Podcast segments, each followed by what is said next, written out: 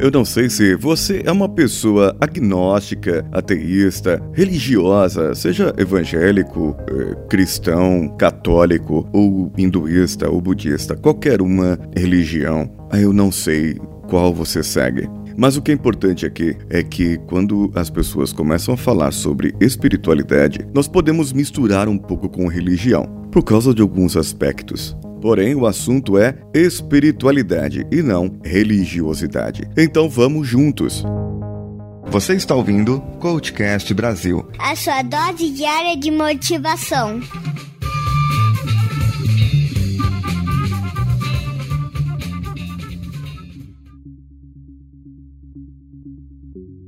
Quando eu falo da espiritualidade, é aquele seu outro eu, aquele eu que você se tornará por ser uma pessoa melhor, por ter mudado em outros ambientes, por ter mudado em outros níveis neurológicos. Você será aquele ser que quiser se tornar. Você será essa pessoa que quiser ser, somente se quiser mudar. Mas o ser espiritual, ele começa a olhar para algo mais e olhar completamente fora da caixinha, completamente fora de onde está, ele sempre pergunta: quem mais eu posso beneficiar? Aquilo não é dele, ele faz as coisas como se não tivesse. Ele não liga para a sua sabedoria, não liga para a sua riqueza e também não liga para a sua pobreza. Aliás, tudo isso são status quo de pessoas materialistas, de pessoas que querem mais e mais e são ambiciosas, gananciosas e não tem nenhum problema em você ser ambicioso. O que tem problema é que a sua ambição pode se tornar uma ganância e quando você é ganancioso, você acaba sendo um ser materialista e não consegue atingir níveis grandes de mudança na sua vida. Apenas muda o seu comportamento, as suas crenças de que tudo na vida é somente baseado no dinheiro, no carro, na sua sabedoria em todas as coisas acabam sendo reforçadas e os seus valores pessoais acabam sendo aqueles que vão permear esses meios, esses valores meios. E para você, para essa pessoa materialista, acaba sendo o valor final.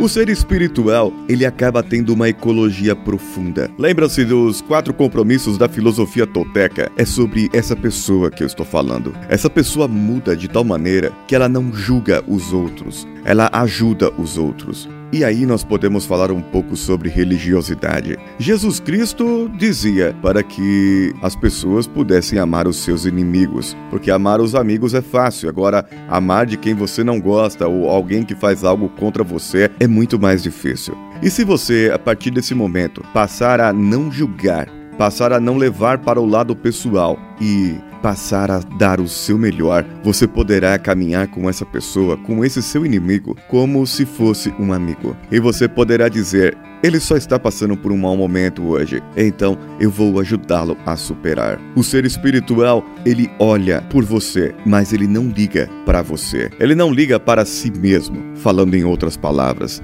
É como se eu estivesse fazendo tudo o que eu posso para te ajudar e tudo que eu posso sem esperar nada em troca. O ser espiritual é o amálgama, a alma, o ego do herói. É a essência do herói puro e verdadeiro, que faz o bem com as suas competências, suas habilidades e os seus superpoderes e não espera um obrigado. Não espera um dinheiro, um pagamento. Ele apenas cumpriu o seu dever. E ele se sente bem por te ver bem. Eu gostaria de ser mais espiritual então.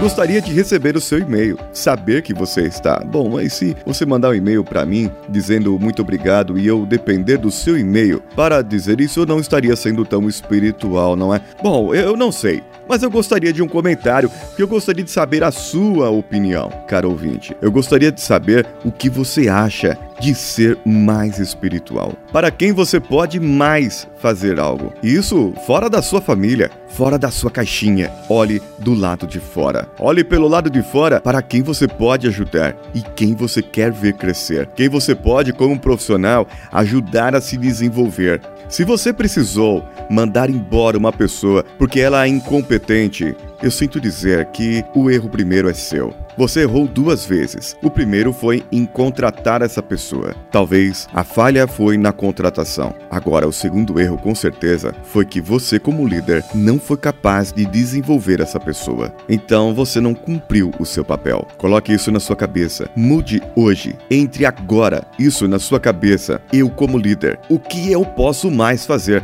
para os meus liderados, para os meus pares? Eu, como funcionário, o que eu posso fazer para o cliente da minha empresa? Com isso, você começa a praticar, independente de quem for o seu cliente, independente de quem for ele, os seus pares ou seus liderados, você começará a praticar um pouco da espiritualidade. Um dia chegará num nível tamanho que tudo para você não importa. O importante é que você faça o bem. É importante que você mude o mundo. É importante que você ajude as pessoas a se transformarem. E para mim, esse é o mais importante: ajudar você a se transformar.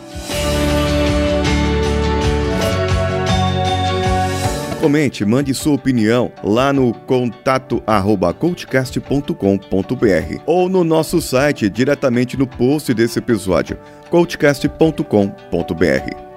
Até 31 de setembro, nós estaremos com 10 mil ouvintes diariamente. E para comemorar isso, para celebrar isso, eu darei três processos de coaching com reprogramação mental para aqueles que compartilharem com cinco amigos nas nossas redes sociais, no facebook.com ou no Groups ou no Twitter.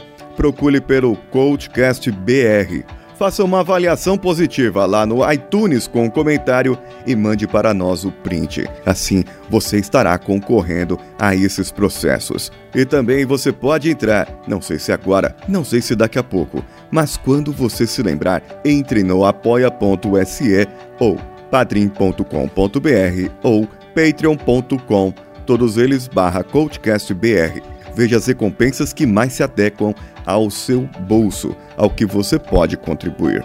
Eu sou o Paulinho Siqueira. Um abraço a todos e vamos juntos.